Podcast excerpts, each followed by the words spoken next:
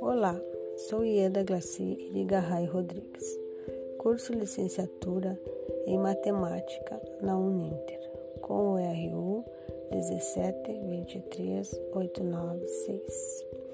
Este áudio refere-se a possibilidades de prevenção de desastres naturais.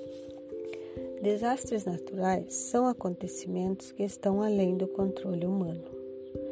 Eles são causados por forças da natureza e podem provocar mortes, ferimentos e destruição de casas e outras propriedades. No meu município, Quaraí, Rio Grande do Sul, na área urbana ocorrem inundações que acabam afetando parte da nossa população e isso acontece pela grande quantidade de lixo que é expelido próximo ao rio.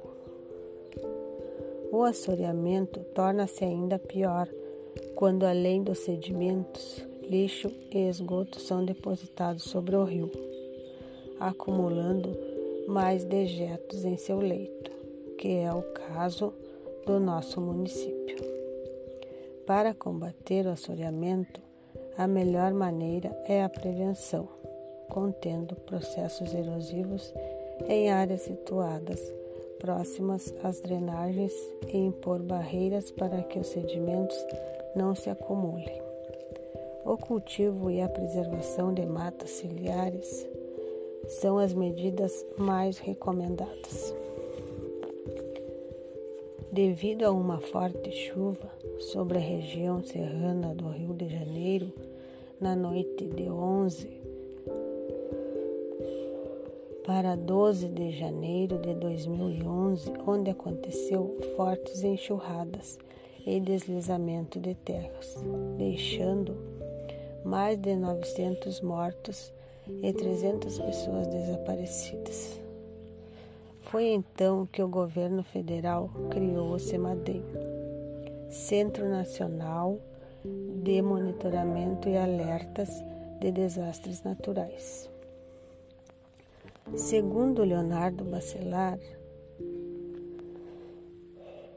a matemática tem três níveis de interseção com a área de prevenção de desastres. O primeiro é a própria compreensão do problema e a percepção do risco. Afinal, é ela que usamos para entender o mundo. O segundo é a modelagem e o último, a simulação dos processos físicos. Então, consequentemente, a matemática é essencial para estimar perdas e danos dos desastres. E quanto o município, por exemplo, vai precisar para ser reconstruído. De modo que desastres irão acontecer.